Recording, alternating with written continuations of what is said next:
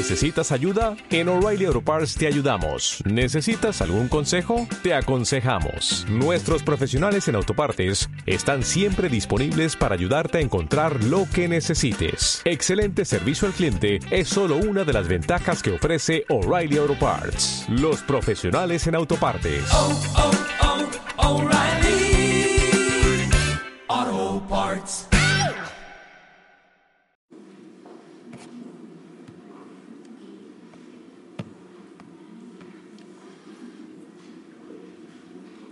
Buenos días mis hermanos, mis hermanas, buenos días a todos. Qué bueno volvernos a ver una semana más. Yo quisiera comenzar la enseñanza del día de hoy eh, hablando un poquito de un comercial que una marca de alimentos aquí en Costa Rica tiene. Eh, no voy a decir la marca para no hacerle publicidad gratuita, pero estoy seguro que cuando hable de ese comercial, eh, la mayoría de ustedes van a saber a qué me refiero. Es un comercial que ha venido en los últimos, creo que año y medio, dos años, viene cambiando, pero el propósito o el mensaje de ese comercial es básicamente el mismo. El más reciente que tienen es eh, un muchacho que está como en su lugar de trabajo, como en una empresa, y llega a la hora del almuerzo y, y le pregunta a sus compañeros que si va a ir a, que si va a almorzar con ellos ahí. Y él les dice, no, hoy yo no voy a almorzar en la office. ¿Lo han visto? Entonces de una vez, cuando él dice, hoy no almuerzo en la office, eh, revienta una, una cimarrona y unas mascaradas y, de pronto suena una voz que dice, ¿cómo? Aquí no decimos office, decimos brete. ¿Lo han visto? Sí, ¿verdad? Antes era otro que decía, ¿cómo? Menudo. ¿Se acuerdan? Y me quedo yo esta semana reflexionando en ese comercial, digo yo, mira qué vacilón. A él eh, la situación, su ambiente de trabajo, sus compañeros, como que le echen en cara que no dijo brete, sino que dijo office. Aludiendo a que office, como una palabra en inglés, eh, él la utilizó en un contexto en que la gran mayoría de gente habla español. Todos los, los demás reaccionaron como diciendo, ¿y a usted qué le pasa? Diga brete. Mis hermanos, el comercial es creativo, es, es interesante y a mí me hizo reflexionar mucho respecto a lo que es nuestra sociedad y nuestra cultura en la actualidad. Porque lo que a ese muchacho le pasó, a mí me pasa frecuentemente y estoy seguro que a un montón de gente, los que están aquí, les pasa. Les voy a poner otro ejemplo. ¿Quién de nosotros en X situación no ha dicho más o menos algo como lo siguiente? Suave, Miguel, no me embarriele en la cancha. ¿Entendemos a qué me refiero? Eh? No me embarriele en la cancha es un término para ir a mejenguear, ir a jugar bola. Pero ¿por qué lo utilizamos en otros ambientes, en otros escenarios? Porque somos personas abiertas a la sociedad, abiertas a la cultura. Es la cosa más normal que nos puede pasar a cualquiera. Sin embargo, el día de hoy yo quisiera que reflexionemos en unos versículos donde la Biblia nos hace básicamente una gran pregunta. ¿Hasta qué punto la sociedad es la que te influencia y no tú quien influencia a la sociedad? Es por eso que he titulado eh, esta reflexión del día de hoy bajo el siguiente nombre. Imperio romano contra reino de Dios. Imperio romano contra reino de Dios. No sé si recuerdan que hace como 22 días estuve por aquí compartiendo un mensaje que había titulado ¿Somos o no somos? Bueno, también pensé en poner el día de hoy ¿Somos o no somos parte 2? Así es que usted al final de la enseñanza escoja el nombre que mejor eh, se le adapte al mensaje. Así es que les pido me acompañen a Santiago, la epístola de Santiago en el capítulo 2. Santiago, capítulo 2.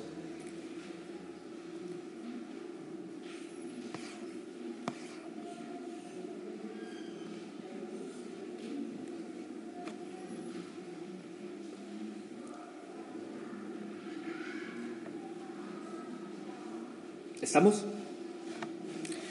Santiago capítulo 2 y vamos a leer del verso 1 hasta el verso 13 y luego lo vamos a desmenuzar un poquito más. ¿Están conmigo? Bueno, Santiago está después de Hebreos, ya que escucho algunas páginas por ahí, casi al final de la Biblia. Santiago capítulo 2, verso 1. Hermanos míos, que vuestra fe en nuestro glorioso Señor Jesucristo sea sin acepción de personas. Porque si en vuestra congregación entra un hombre con anillo de oro y con ropa espléndida, y también entra un pobre con vestido andrajoso, y miráis con agrado al que trae la ropa espléndida y le decís, siéntate tú aquí en buen lugar. Y decís al pobre, estate tú allí en pie, o siéntate aquí bajo mi estrado.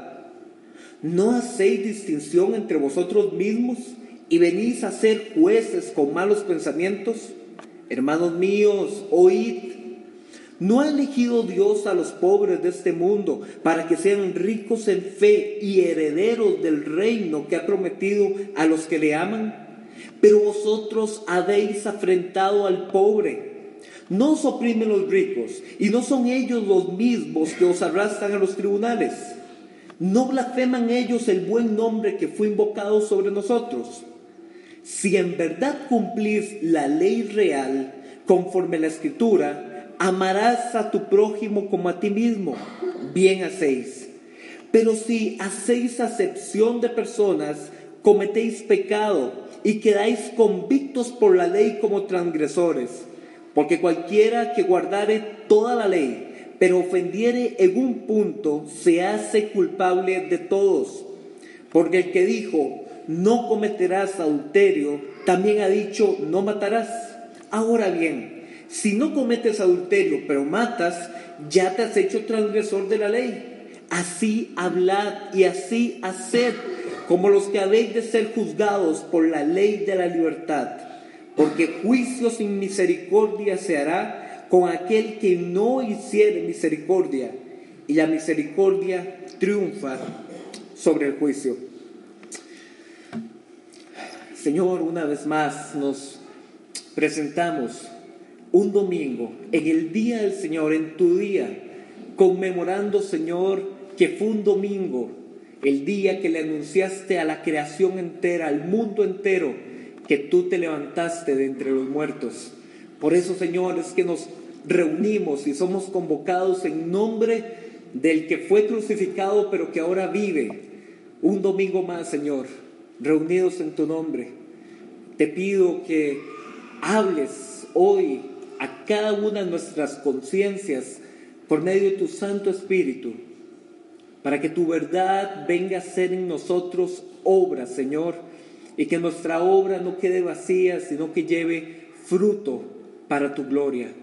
Bendecimos este tiempo y Señor, toma tú el control de esta siguiente hora. Esto te lo pido, Señor. Amén. Mis hermanos, espero que ya me vayan entendiendo un poquito más a qué me refiero con el tema de el imperio romano contra el reino de Dios. Pero antes de entrarle propiamente al texto, tengo que introducir un tema que nos va a hacer como la base para que entendamos todo lo que hoy vamos a hablar. Y si esto no lo tenemos eh, bien sólido, nos va a costar ese texto y a lo mejor podemos llegar al final a malinterpretarlo. El imperio romano no era muy diferente a como es nuestra cultura en la actualidad, no lo era, sino que ellos eran más obvios, eran más explícitos en las cosas que hacían. Existía en el imperio romano algo que se conocía como el sistema clientelista. ¿A quién le suena esa palabrilla? Sistema clientelista, de clientela, ¿cierto? Mis hermanos, en el Imperio Romano no existía la Declaratoria Universal de los Derechos Humanos, como en la actualidad existe. No existía una institución gubernamental donde yo pudiera irme a quejar por el maltrato que me hacía X persona. No existía tal cosa. ¿Qué era lo que existía? Existían diferentes jerarquías, comenzando por el César y la familia del César y aquellas personas adineradas a quienes el César les había dado el título de ser aristócratas. El César concedía ese título de nobleza a ciertas personas. Luego de ahí venían los pensadores, los filósofos, los médicos, los artistas. Luego de ahí venían los guerreros, centuriones, eh, generales, todo lo que tenía que ver con la milicia del imperio romano. Más abajo de eso venían los artesanos, la gente que hacía ropa, la gente que hacía zapatos, la gente que cocinaba. Más abajo de eso venían los campesinos, la gente que no estaba ubicada en las urbes, en las ciudades del imperio, sino que estaban ubicados cerca de la tierra, lo que nosotros en la actualidad llamamos como regiones rurales, y ellos, como en la actualidad, sembraban la tierra para mandar sus productos a la ciudad. Y más abajo de todo eso, como lo hablé en esa última oportunidad que estuve por aquí, estaban eh, una clase social de mendigos. Estaban los huérfanos, estaban las viudas y estaban los, lo que hoy llamamos los indigentes, gente que vivía de pedir limosna. Entonces, el imperio romano tenía toda esa jerarquía social. Entonces, ¿qué era lo que pasaba? Digamos que ustedes van a ser la región de Éfeso. Esta columna va a ser Éfeso. Esta columna va a ser la iglesia en Corinto, ¿cierto? Y ustedes van a ser la iglesia en, Galacia, lo que conocemos como la iglesia de los Gálatas. Galacia, Corinto y Éfeso. Como les dije hace un rato, no existían instituciones donde yo pudiera ir a validar mis derechos. No existía una institución donde yo pudiera decir, es que Pablo Camacho me, me golpeó y me robó, quiero denunciarlo. Tal cosa no existía. ¿Qué era lo que existía? Existía el sistema del clientelismo. ¿En qué consistía el sistema del clientelismo? ¿Se acuerdan que dije que la segunda esfera de jerarquía de poder en el Imperio Romano era la clase noble que había sido nombrada por el César? Ellos se hacían llamar benefactores. Ese era el nombre que se les daba, benefactores. Entonces, yo podía ser, si tenía poder y dinero, benefactor de toda esta región. Entonces, si a ustedes se les averiaba un camino, iban donde su benefactor. Ocupamos un puente nuevo. Usted que puede, pónganos. Y el benefactor, porque tenía el poder y tenía los recursos económicos, les daba un puente nuevo. ¿A cambio de qué? El próximo, la próxima fiesta de sacrificio que vayan a hacer, yo soy el dedicado. Cualquier coincidencia con eso de la actualidad, de que la cabalgata en honor al señor tal y el diputado tal y todo eso, era coincidencia. Ustedes estaban con una sequía en Corinto y ocupaban traer grano desde Galacia, pero no tenían el transporte, no tenían caballos, no tenían carretas, ¿cómo hacerlo? Le pedían a un benefactor, benefactor, háganos este favor para no morirnos de hambre. El, benefactor cumplía a cambio de que si yo llegaba a estas ciudades, ustedes se me postraran y me hicieran tributo, me hicieran honra. Eso era lo que existía en el imperio romano. ¿Por qué se llama clientelismo? Porque el benefactor recibía de sus clientes méritos o favores públicos. Eso era lo que el benefactor recibía, méritos o favores públicos. Oye, ¿qué tiene que ver todo esto con Santiago? Tal vez alguno esté pensando. Notaron que Santiago capítulo 2 comienza diciendo un caso en el que dos personas entraron a la vez a la iglesia. dice que entró un hombre con un anillo y con ropa espléndida. Mis hermanos, sin que el texto lo diga, esa es la descripción de un benefactor. Esa es la descripción de un benefactor. Y dice que a la par de ese hombre ingresó alguien arpiento de la última clase social del imperio romano. Y dice Santiago, ustedes al benefactor le apartan una silla en un lugar especial, lo atienden con muchísimas comodidades y lo pasan al frente para que él se siente plácidamente. En cambio, al harapiento le dicen, quédate ahí de pie. Y más abajo dice, quédate debajo de este estrado. Hermanos, ¿saben qué es un estrado? Una pequeña tarimita donde la gente importante del imperio romano posaba los pies. Por eso es que Jesús decía que la tierra era el estrado de Dios. Era como decir, este es un lugar donde yo reposo mis pies, es un lugar donde yo demuestro mi honor, mi poder. Se le, di, se le dijo al harapiento, siéntese a, los pies de ese estrado. O sea, si no te quieres quedar de pie, vaya y se le sienta a los pies de alguien. Esa era la situación en esa iglesia. Era una iglesia que estaba haciendo acepción de personas. Algunas de sus Biblias, en vez de acepción, dice alguna otra palabra. En Santiago 2.1.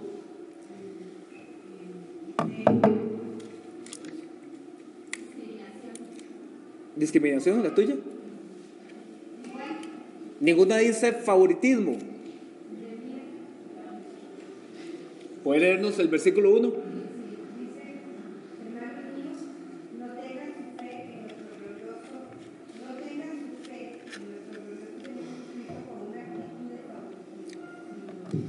Favoritismo, discriminación y como don Maynor Agüero nos compartía ayer acá en el grupo de jóvenes, bullying. Para los que no han escuchado el término es eso, bullying. Bullying es cuando una persona eh, atribuyéndose que tiene cualidades superiores para con otra, lo maltrata. Entonces, ya que tenemos en cuenta cómo era el modelo social en el Imperio Romano, ya que tenemos en cuenta quiénes eran los benefactores y quiénes eran los clientes. Se me olvidó, diez mil disculpas, una clase social importantísima. Importantísima entre comillas para las altas esferas, porque en realidad estaba aquí en la última, los esclavos. Los esclavos eran parte también de esa última división social del imperio. Entonces ya tenemos en cuenta los benefactores era la gente que utilizando su riqueza, su poder y su prestigio, ayudaba a ciertas regiones para obtener de ellos favores y honra pública, que le hicieran un acto cívico, que le hicieran una estatua, que le hicieran un monumento. Teniendo eso en cuenta, Santiago le escribe a esta iglesia y le dice, ¿Qué es lo que hay en ustedes, en su interior, que no quieren hacer que ese benefactor que entró a la iglesia la pase mal entre ustedes? ¿Qué es lo que hay aquí que quieren darle a ese benefactor? Que ojo, la, la palabra que utiliza Santiago en el texto original es de dos personas que estaban llegando por primera vez a la congregación. Tanto el harapiento como el benefactor era la primera vez que ponían su pie ahí. ¿Por qué ustedes decidieron con el benefactor quedar bien y con el harapiento no? ¿Quién se atreve a batear? ¿Querían un favor?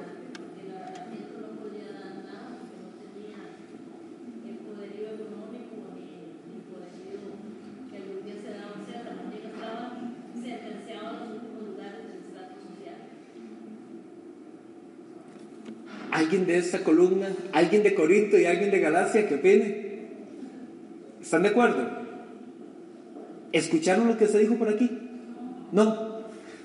Lo resumo de esta forma, por conveniencia. ¿Por qué ellos tomaron al benefactor y le hicieron semejante gala? Por conveniencia. Mis amigos, ¿lo hicieron por amor al prójimo? No, lo hicieron por conveniencia, porque ese es un benefactor, porque a lo mejor es el benefactor de mi región. No me sirve hacerle un desplante público. Santiago, muy eh, astutamente, pone el dedo en la llaga y dice, y el amor al prójimo para con el hombre harapiento, ¿dónde quedó? ¿Dónde quedó? Regresemos al texto. Santiago capítulo 2, verso 3.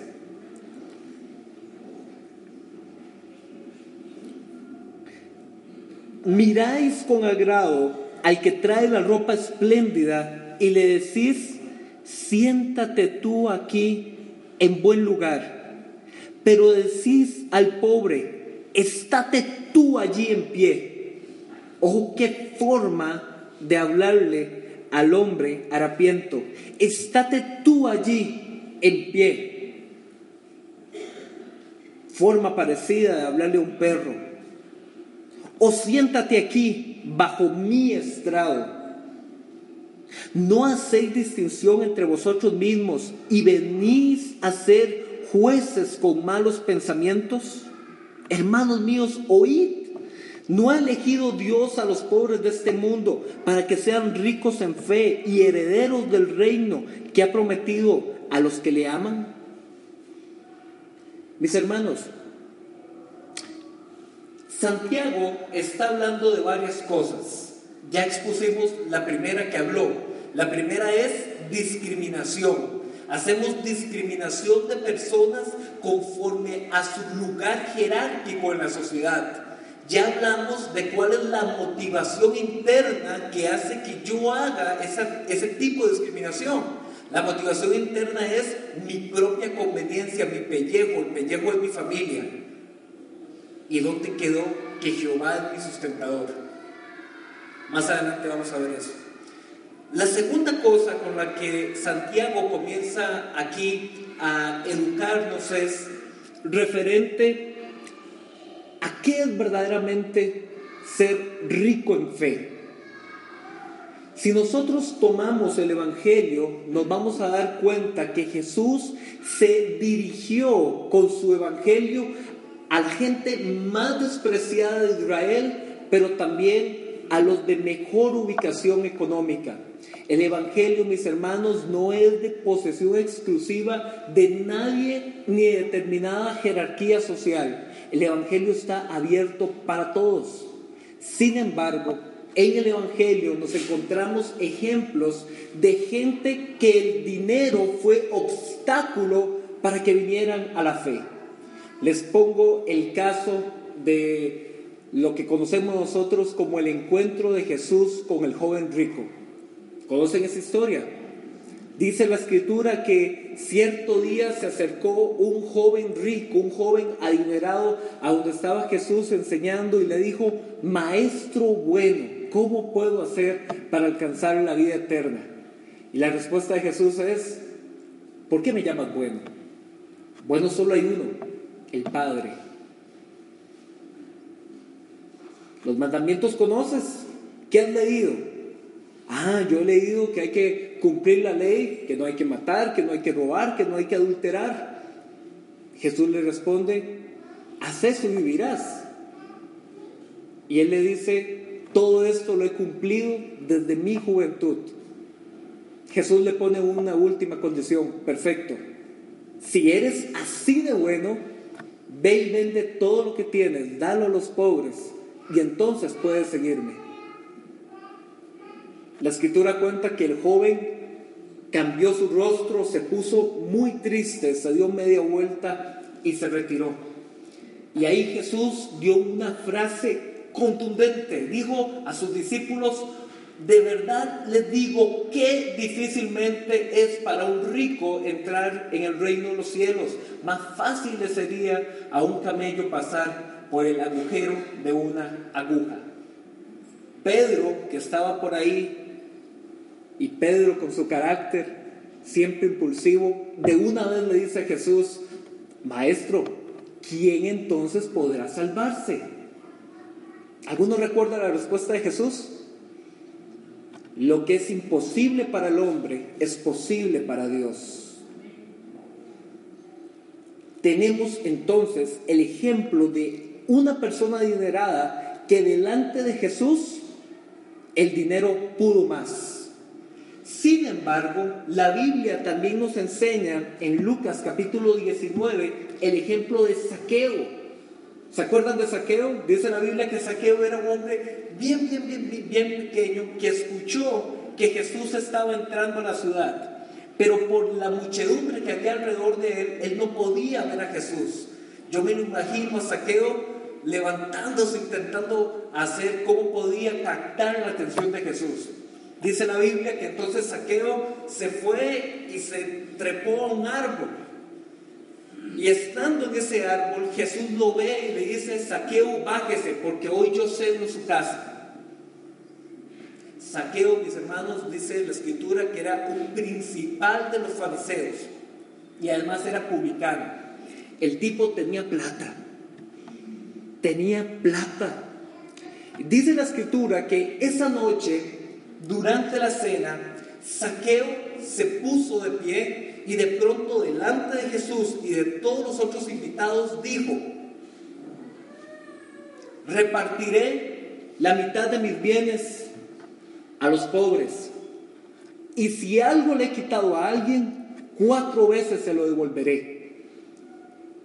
¿Recuerdan la respuesta de Jesús en ese momento? Saqueo, hoy la salvación ha llegado a tu casa. Vieron, tenemos al joven rico cuyo dinero le fue obstáculo para quedarse con Jesús y tenemos a Saqueo que ante Jesús él entiende que su dinero no importa de nada y se queda con Jesús, la perla de gran precio. Jesús dio una parábola donde dijo que cuando un hombre descubre un terreno donde hay una perla de gran precio, va y vende todo lo que tiene porque ocupa comprar ese terreno y quedarse con esa perla de gran precio. Jesús es la perla de gran precio a la que todos tenemos que desear. Entonces, ¿está el Evangelio de Jesús cerrado, censurado, clausurado para los adinerados de hoy en día?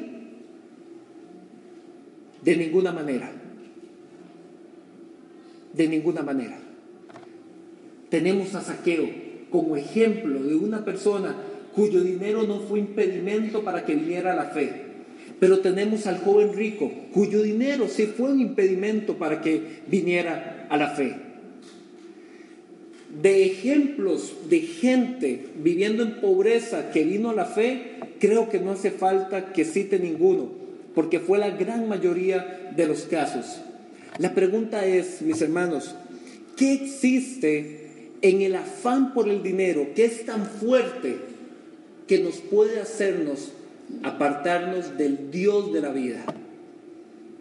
Quisiera que me acompañen a el libro del profeta Amós en el Antiguo Testamento para que por medio de él podamos responder a esa pregunta. Amós, en el Antiguo Testamento, Amós está después de Joel, Joel está después de Oseas y Oseas está después de Daniel, para que lo ubiquen más fácilmente porque es un librito bien, bien, bien pequeño. Libro del profeta Amós, capítulo 4.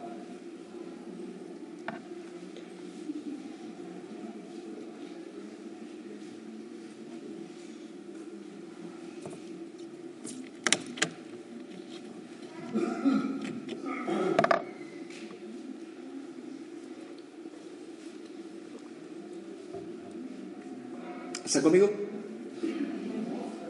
Amós capítulo 4. Bueno, a lo mejor alguno acaba de descubrir que hay un libro en la Biblia que se llama Amós. De eso se trata, que aprendemos. Un librazo Quizás algún momento podemos hacer un estudio, una tarde, todo un estudio de Amós y van a ver qué bueno. Mis hermanos, en el contexto de cuando Amós fue profeta sobre Israel, eh, el rey de Israel era Jeroboam II. Y sin querer meterme por cuestiones de tiempo mucho en lo que la Biblia, en los libros de reyes eh, y en los libros de crónicas dice respecto a este rey, a Jeroboam II, sírvame nada más decirles que durante este tiempo Israel tuvo abundancia económica. Israel financieramente, eh, ahí sí podía Israel levantar las manos y decir, bendecido, prosperado en victoria. Y Dios desde el cielo, sí, pero infiel, adúltero e idólatra. Israel económicamente estaba muy, muy, muy bien. Y la razón de su riqueza económica en ese momento era los negocios corruptos que hacía con naciones vecinas. En ese contexto, uno de los principales eh, lugares para el comercio era por medio de las joyas, todo lo que tenía que ver con las gemas, el oro, la plata. Y quienes en ese momento tenían el monopolio de ese negocio eran las mujeres de la más alta alcurnia que vivían en Samaria. Dios, por medio del profeta Amós, les mandó un mensaje a esas señoras. Ojo el mensaje. Diríamos en la actualidad un correo o un WhatsApp, ¿verdad? Amós capítulo 4, verso 1. Oíd esta palabra, vacas de Bazán. Así les dijo a esas señoras. Vacas de Bazán. Mis hermanos, las vacas de Bazán, Bazán era un prado, un prado que estaba cerca del río Jordán. Ustedes por películas habrán visto que Israel es un lugar muy seco, muy desértico. Sin embargo, cruzando todo el centro de Israel se encuentra el río Jordán. Las regiones más cerca del Jordán sí son muy verdes y son muy fructíferas. Bueno, Basán era un lugar que se encontraba al este del río Jordán y era, cuenta la historia, un lugar bellísimo, exuberante. Alguna gente inclusive decía que cerca de ahí había estado el Edén y demás, un lugar precioso. Las vacas de ese lugar y los toros de ese lugar eran los más gordos eh, que ustedes se puedan imaginar. Entonces, la carne de una vaca de Bazán, eso era fino, ¿ah? eso era de diciembre, no de irlo a comprar todas las semanas al mercado el profeta toma ese simbolismo y les dice a esas señoras, oigan esta palabra ustedes, vacas de Bazán, que estáis en el monte de Samaria, que oprimís a los pobres y quebrantáis a los menesterosos, que decís a vuestros señores, traed y beberemos. Traed vino, ¿verdad? Traed y beberemos. ¿Saben por qué uso este juego de palabras? Porque era una de las formas que utilizaban para vender más caro. Se hacían un pachangón y cuando sus clientes ya estaban bien ebrios, ahí sí vendían. Versículo 2. Jehová, el Señor, juró por su santidad. He aquí vienen sobre vosotras días en que os llevarán con ganchos y a vuestros descendientes con anzuelos de pescador, y saldréis por las brechas una tras otra, y seréis echadas del palacio, dice Jehová. Mis hermanos, estas eran mujeres de Israel, mujeres del pueblo de Dios, que no tenían ninguna necesidad económica, todo lo contrario, estaban enriquecidas. Pero ¿cuál era el problema con esa riqueza que ellas tenían? Era una riqueza que había sido por corrupción. Ante tal tipo de riquezas, el Señor manda decir a ustedes, si siguen así, lo único que les espera es mi juicio. ¿Se acuerdan que hice una pregunta hace un rato? ¿Qué es lo que hay en nuestro interior que nos lleva a este tipo de amor por el dinero? ¿Me permiten un versículo más antes de responder? Ahí mismo en Amós, un par de hojas más adelante, Amós capítulo 8. Ya hablamos un poco de las señoras, pero no solo las señoras eran malas. Vamos a ver cómo eran los demás. Amós capítulo 8, verso 4.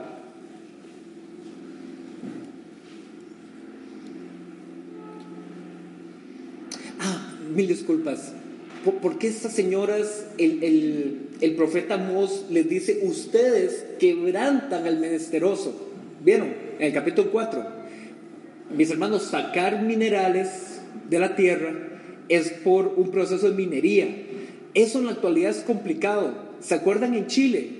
Eh, que hace eh, tres años todos aquellos mineros que fueron eh, sepultados y que estuvieron tantos días, bueno, estaban sacando minerales. Aún en la actualidad eso es complicado. Imagínense, hace más o menos siete mil años, que es de este texto que estamos hablando. Era muy complicado y la gente moría por asfixia. Niños, pobres, porque eran los únicos que accedían por alimento a hacer semejante tipo de trabajo. ¿Qué importa? Hágalo, con tal de que yo tenga el oro y las gemas para vender. Sí.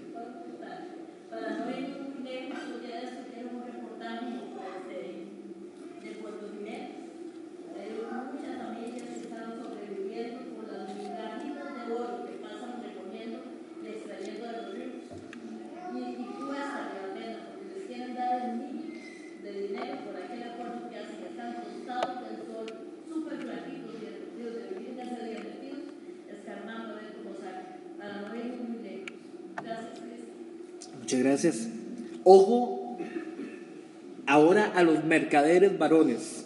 Amós capítulo 8, verso 4.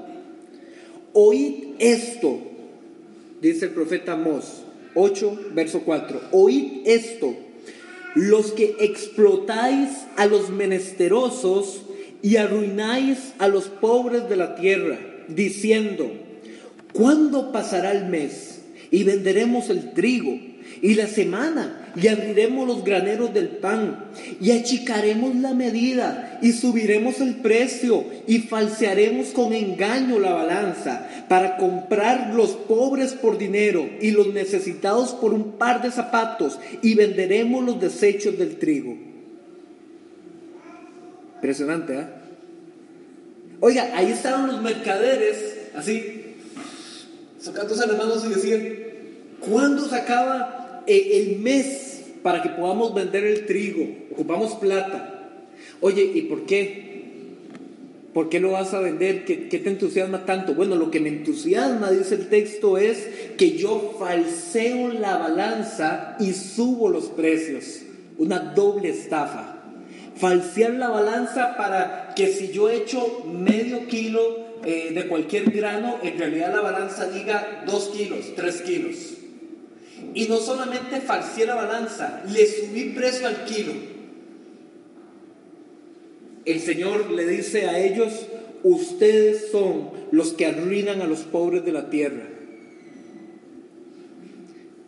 Israel estaba enriquecido, no tenía necesidad material. Y sin embargo el Señor, por medio del profeta Amós, llega y les dice, ustedes son unos grandes corruptos y yo no tengo nada con ustedes. No tengo nada con ustedes. Mis hermanos, tener posesiones materiales ganadas con el sustento eh, y el labor de sus manos, el sudor de su frente. Mis hermanos, el Señor bendice eso. El Señor que da el trabajo, que da la energía y que da la salud, el Señor bendice eso. Y además nosotros siempre hablamos del principio de la mayordomía principio de la mayordomía es cómo yo gestiono y administro los recursos que Dios me ha dado, tanto los materiales como los intelectuales y la fuerza, cómo los gestiono para yo poder producir. Es una mayordomía también. Mis hermanos, el Señor eso lo bendice, pero no es de ese tipo de bendición económica por medio del dinero que el texto está hablando aquí. Cuando el texto está hablando de esos benefactores, cuando el texto está hablando de esos ricos opresores, está hablando de este tipo de gente. Gente que utilizando su fama, su prestigio, su poder social, abusan de los que estaban en las esferas más bajas del imperio romano. A ese tipo de riqueza por corrupción el Señor la llama idolatría. Y esa es la respuesta a mi pregunta. ¿Qué es lo que hay en nosotros que nos hace buscar tan insaciablemente la seguridad financiera que somos capaces de caer en corrupción con tal de acostarme tranquilo a fin de mes? La idolatría. Usted dirá, ¿idolatría a quién? ¿Al dinero? No, idolatría a mí mismo, que es la principal de las idolatrías.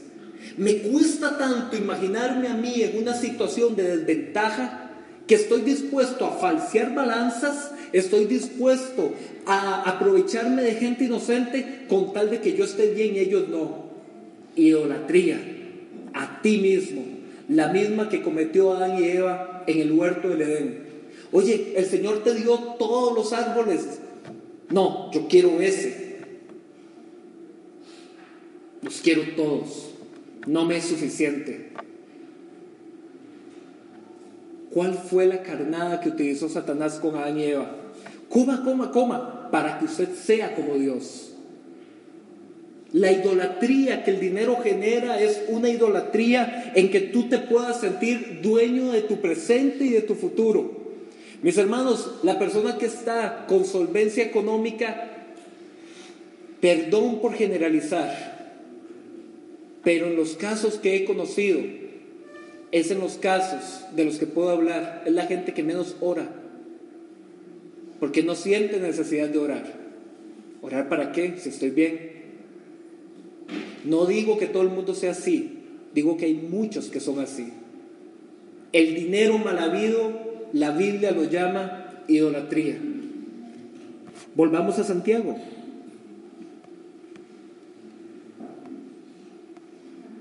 ¿Va quedando claro el tema? o metemos una pausita. Santiago, capítulo 2.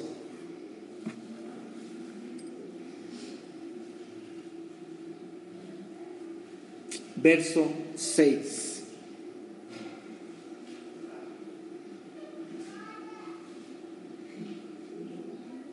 ¿Están conmigo? Vea cómo todo eso que dijimos anteriormente se relaciona con Santiago. Ojo Santiago capítulo 2, verso 6. Pero vosotros habéis afrentado al pobre. Yana, ¿qué dice tu versión? ¿Llegaste a ella? Santiago 2, 6.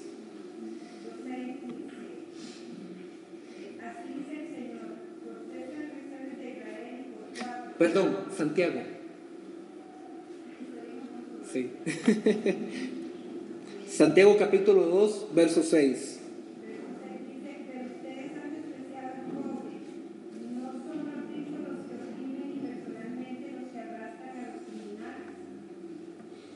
Muchas gracias. ¿Qué pasaba cuando un benefactor hacía el bien para con un pueblo, para con una ciudad, y luego llegaba y lejos de encontrar el reconocimiento público, la honra pública, lo que encontraba eran caras largas, miradas de desprecio, rótulos tal vez, en la actualidad podríamos decir grafitis, ¿verdad? Ofendiéndolos, insultándolos. ¿Qué actitud tomaban los benefactores? ¿Saben cuál?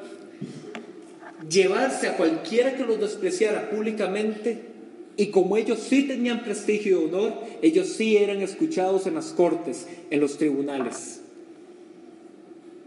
Santiago les dice a, los miembros de esta, de esta congregación, llega y les dice, oigan, ¿cómo a ustedes se les ocurre menospreciar al pobre cuando en realidad es el benefactor el que a ustedes más daño y persecución les hace?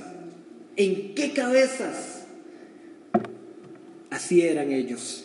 Y la gran pregunta es, ¿y nosotros? Versículo 8, Santiago capítulo 2, versículo 8. Si en verdad cumplís la ley real, me queda un toquecito en esa frase. Ese título, ley real, era un título que se le otorgaba solamente a las leyes que habían sido literalmente dadas por el César. El César hace dos mil años, al igual que sucede en la actualidad con cualquier mandatario de cualquier país, estaba rodeado por un grupo de pensadores y consejeros, como sucede en la actualidad con un presidente y sus ministros. Estaba rodeado de consejeros y pensadores que eran los que le decían al César, César, haga esto, haga lo otro. Entonces el César tomaba esos consejos, dictaba la ley ponía su sello, el sello real, y eso era ley. Pero cuando era el César el que se quedó pensando y dijo, no, no, no, no, esto es lo que vamos a hacer. Y era el César por sí mismo el que daba la ley y no ninguno de sus consejeros ni pensadores. A esa ley se le llamaba ley real porque era una ley que había nacido en el corazón y en la mente del propio César. Santiago agarra esa frase, ley real, y dice que nosotros tenemos una ley real que nació del corazón, la mente, los sentimientos, todo lo que era Jesús. Ojo, ¿cuál es nuestra ley real? Santiago capítulo 2, verso 8. Si en verdad cumplís la ley real conforme a la escritura, amarás a tu prójimo como a ti mismo. Esa es la ley real. Eso es lo que nació. Si usted quiere, algún día se, se, pregunta, mira, ¿cómo será Dios? ¿Qué pensará Dios? ¿Qué es lo que Dios, cuando nos ve a nosotros en la humanidad, qué es lo que opina? Amor es lo que opina.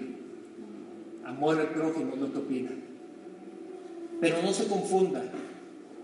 No piense que cómo es posible que si Dios ama, también puede llegar y condenar.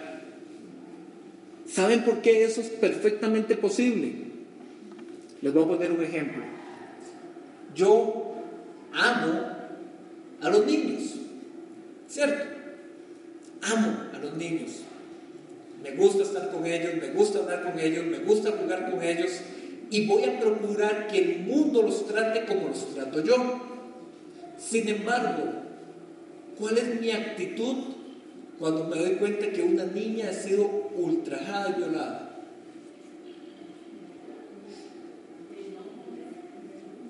Enojo, ¿cierto?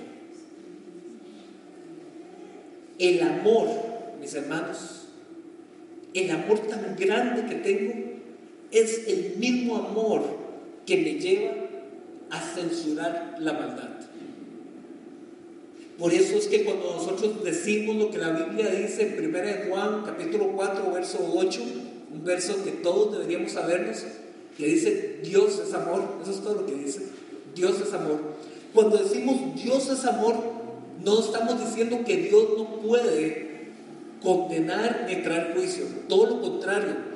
Por cuanto Dios amó tanto al mundo que dio a su Hijo unigénito por nosotros, él tiene la autoridad para exigir de nosotros todo lo que no es maldad, porque nos amó primero. Igual que cualquiera de los que están aquí presentes, que son padres y madres, podría, con muchísima más propiedad que yo, que aún no soy padre, podría decirlo. ¿Cómo se comporta un padre o una madre cuando su hijo es lastimado? Y Dios libre cuando es lastimado por otro adulto. Ah, son, leonas, ¿verdad? Las mamás. Y tigres, los papás. ¿Por qué? Porque antes de que ese hijo o hija tuviera conciencia de su propio ser, ese padre amó primero ese vientre. Esa madre amó primero a ese hijo. Y por cuanto amó primero, lo defiende. En niveles increíblemente superiores a lo que uno como hijo se puede imaginar. Y lo digo aquí con mi madre presente. Yo hasta ahora, y me falta muchísimo por caminar, pero hasta ahora voy tan siquiera pellizcando un poquito de poder comprender lo que verdaderamente es un padre entregarse por sus hijos. Nunca se han preguntado ¿Por qué de tantas cosas que Dios pudo exigirnos a nosotros como seres humanos, en medio de los diez mandamientos puso honra a padre y a madre para que tenga largura de días? Dios mismo en la forma en la que nos creó a nosotros para que vivamos en familias, le ha puesto a los padres un amor tan grande que lo mínimo que nosotros como hijos podemos entregar para con los padres es una honra y un amor tal que haciéndolo estoy obedeciendo la ley de Dios. Es impresionante, es impresionante. Mi amor como hijo me lleva no solamente a honrar a mis padres, sino a demostrar que verdaderamente Dios está en mi vida.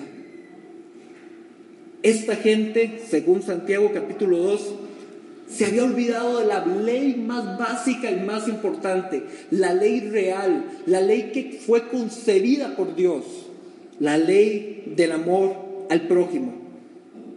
Luego, en los versículos siguientes, Santiago comienza a decir, no sean hipócritas. Ninguno de ustedes puede aquí venir y sacar pecho diciendo, yo nunca he matado, yo nunca he robado, yo nunca he sido adúltero, Ninguno venga a sacar pecho por esas cosas si no tiene amor para con el prójimo. Porque cualquiera que piense que cumple la ley, si quebranta un mandamiento de la ley, se hace el transgresor de toda la ley. En términos bíblicos, no sucede como en la ley de Costa Rica. Si en la ley de Costa Rica yo no pago el marchamo, listo, Cristian Solís no pagó el marchamo, nada más. No va a aparecer mañana por telenoticias, así mi cara en, los principales periódicos diciendo, ahí hay un transgresor de toda la ley de Costa Rica, toda la constitución política, Cristian le respeta. No, no, no, él solamente no pagó el marchamo. Así es en nuestra ley, no en términos de Dios. En términos de Dios yo puedo decir, check, check, check, check, check, a un montón de cosas que si no tengo el cheque en el amor, de nada me cuenta. Me hago transgresor de toda la ley. Versículo 12, para ir terminando esta sección, dice, así hablad y así haced, como los que habéis de ser juzgados por la ley de la libertad. ¿No les suena raro esa frase? Ley de la libertad.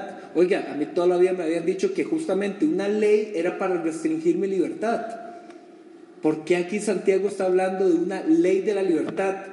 Y si ustedes van en este momento unos versículos más arriba, a Santiago capítulo 1, versículo 25, vean lo que dice, Santiago 1, 25. Mas el que mira atentamente en la perfecta ley, la de la libertad. Santiago capítulo 1, verso 25 la llama perfecta ley. Y en Santiago capítulo 2 nos dice que es una ley de la libertad. ¿Cómo es que una ley puede ser perfecta y a la vez, en vez de condicionarme, ser el modelo de mi libertad? Toque confuso, ¿verdad? Mis hermanos, ¿cómo es posible que aquel que es pobre en espíritu tiene el reino de Dios? ¿Cómo es posible que aquel que hoy llora será consolado? ¿Cómo es posible que aquellos de, los de limpio corazón llegarán a ver a Dios? El modelo del reino de Dios es un modelo completamente contrario al modelo del imperio romano.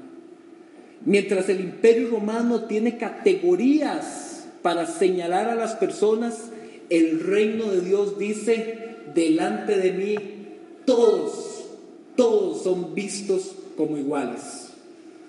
Mientras el imperio romano tiene benefactores y clientes, el reino de Dios, su máximo exponente, Jesús de Nazaret, se humilló hasta lo sumo hasta padecer muerte y muerte de cruz, y por lo cual Dios le exaltó y le dio un nombre que es sobre todo nombre. El reino de Dios es contrario al imperio romano. En el imperio romano se mata para defender su verdad. En el reino de Dios Jesús murió para darnos la verdad. Es completamente contrario. Ya pueden ir escogiendo el nombre. ¿Somos o no somos parte 2? O Imperio Romano contra el reino de Dios. El que ustedes quieran. Verso 13 yo estudiando toda esta porción de la escritura para compartir hoy, este verso 13 fue, para mí en, lo personal, fue el más eh, punzante de todos. No sé para ustedes, pero vean qué interesante. Porque juicio sin misericordia se hará con aquel que no hiciere misericordia. Y la misericordia triunfa sobre el juicio. Cuando yo tengo favoritismo y discriminación para con la gente, ¿cómo puedo después ir a decirle a Dios o a otro ser humano, no me haga eso a mí? Oye, ¿por qué no te lo van a hacer si usted mismo es un gran discriminador? Para quien no manifiesta misericordia, dice Dios, no hay misericordia tampoco para con él. Es fuerte, esto es duro. Para finalizar, quisiera que pudiéramos ver tres gritos de Jesús. Digo gritos porque al analizar estos versículos conforme al texto original en griego, las palabras que vienen, nos damos cuenta que fueron expresiones de Jesús a viva voz. Por ejemplo, en el idioma español tenemos los puntos, de, los signos de exclamación, ¿verdad? Entonces, eh, por ejemplo, uno lee la palabra córrase, nada más le lee, córrase, pero si vienen con signos de exclamación, ¿verdad? Córrase, se entiende diferente. Estos tres versículos que voy a leer son tres momentos en los que Jesús gritó a Israel. Así como el profeta Mos en el pasado le gritó a Israel y le dijo a esas mujeres corruptas, vacas de Bazán. Vean lo que Jesús gritó a Israel hace dos mil años y lo que si hoy Dios es bueno, ojalá que grite a nuestro ser. El primero de estos gritos y que a nivel personal eh, creo que algunos de los que están aquí presentes de, de, nuestro grupo de jóvenes adultos ya me han escuchado hablar de estas tres cosas porque son tres cosas que para mí este 2015 han sido fundamentales y espero que lo sean por mucho tiempo más. Y pocas veces digo lo que voy a decir en este momento. Pero mis hermanos, si usted reconoce de parte de Dios para con mi vida algún tipo de autoridad de Él, para poder transmitir y compartir su palabra y su mensaje, esto que voy a decir, tómelo en el nombre de Jesús. Y los que me conocen saben que yo no suelo decir ese tipo de cosas. Así es que lo digo con el temor que sé que esa frase significa. El primero de estos gritos se encuentra en Lucas 16, versículo 13. Por cuestiones de tiempo no vamos a ir a la Biblia, nada más si quiere lo apunta o yo después les paso los versículos. Pero el primero de esos gritos en Lucas 16, 13 dice, no podéis servir a Dios y a las riquezas. Ese es el primer grito de Jesús a Israel. No podéis servir a Dios y a las riquezas. Ellos entendían las riquezas como el dios Mamón, Mamón era una estatua que los pueblos cercanos a Israel habían construido de metal. Era una estatua cuyo vientre estaba hueco, porque lo usaban como un fogón. Metían leña y la encendían para que en la parte de arriba, que tenía cabeza como de un buey, pudiera verse ojos de fuego, porque le metían leña y lo encendían. Y el culto mamón, entre las muchas cosas que la gente hacía, era que su primer hijo, su primogénito, Llegaban los dos padres y el varón venía con una lista de deseos, como si fuera Santa Claus, y le decía a Mamón, oh gran Mamón, quiero casa nueva, carro nuevo, ropa, y comenzaba la lista. Y al final traía a su hijo, lo degollaba y la sangre caía a los pies de Mamón. Ese era el culto a Mamón en los pueblos paganos alrededor de Israel en el Antiguo Testamento. Ellos se atrevían a ofrecer su primogénito Mamón con tal de pensar que Mamón los iba a premiar con riquezas. Jesús llega y dice, ya no hablando necesariamente de Mamón, pero sí hablando de los beneficios que daba el imperio romano, el Señor dijo, no podéis servir a Dios y a las riquezas. Mis hermanos, cada vez que ustedes vean la palabra servir en el Nuevo Testamento, pueden con toda tranquilidad en su interior, en su mente, cambiarla con un sinónimo. ¿Saben cuál? Siempre que la Biblia dice servir a Dios, adorar. No se puede adorar a Dios o a las riquezas. No se puede. Y el versículo termina diciendo, porque amarás a una y despreciarás al otro. Segundo grito de Jesús se encuentra registrado en Mateo 19, 30. Que los últimos sean los primeros. Que los últimos sean los primeros. ¿Cómo se llama la enseñanza? Imperio romano contra el reino de Dios. Mis hermanos, en el imperio romano, como prototipo de nuestra sociedad actual, los últimos son los últimos. Los últimos son los últimos y pare de contar. Lo que Jesús vino a instaurar con su reino, esta nueva comunidad de creyentes, es una comunidad que tiene que crear opciones de vida para que los últimos sean los primeros. ¿Cómo? No me atrevo a decirlo porque duraría mucho tiempo. Pero sí me atrevo a decir lo siguiente.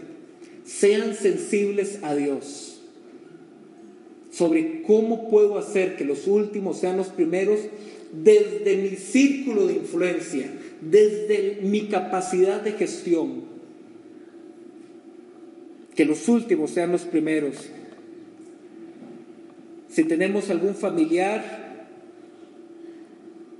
a quien nunca nadie le hace caso y que su opinión en la familia es la más irrelevante de todas, donde cuando se va a hacer así sea una fiesta familiar, a todos se le toma opinión menos a ese familiar, porque lo que él dice no importa, que ese último llegue a ser primero. Si en tu casa, en tu familia, las decisiones importantes nunca se vinculan a los hijos, que esos últimos sean los primeros. Siéntese y charle con ellos. Mira, nos pasa esto y esto y esto. ¿Qué te parece? ¿Qué opinas?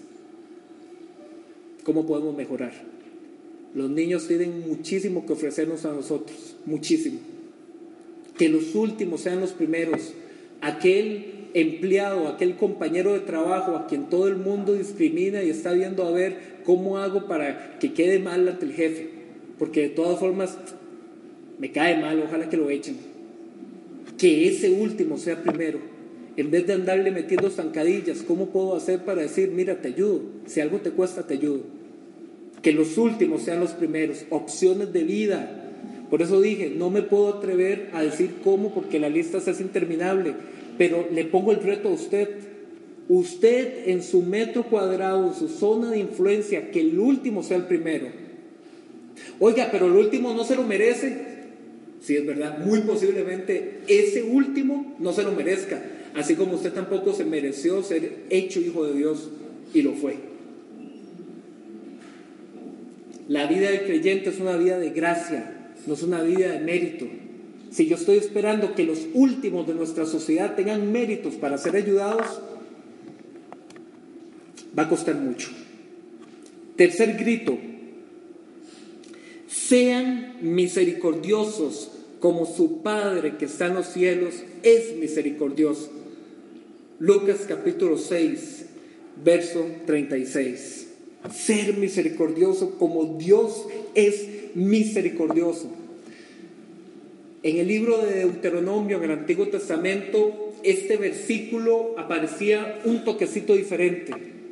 Decía, sean santos, como Dios también es santo. En Deuteronomio. Llega Jesús y viendo que Israel había malinterpretado eso por siglos, porque Israel había interpretado que hay, que ser santo como Dios es santo, entonces tengo que andar como los fariseos andaban, ¿verdad? Con túnicas largas, desfigurándome el rostro para que la gente viera que yo estaba en oración, que estaba en ayuno. Y llega Jesús y al ver la mala expresión, el mal entendimiento que esta gente tenía de santidad, llega y pone un sinónimo de santidad. Sean misericordiosos como su Padre es misericordioso. Eso es santidad. La verdadera santidad no es aquella que está ligada a un templo en que ofrecemos ritos. La verdadera santidad está ligada a cómo yo en medio de mi vida cotidiana me muestro para con los demás. Así es que estos eran los tres gritos de Jesús con los que quería cerrar. No puedes servir a Dios y a las riquezas, que los últimos sean los primeros y sean misericordiosos, como su Padre que está en los cielos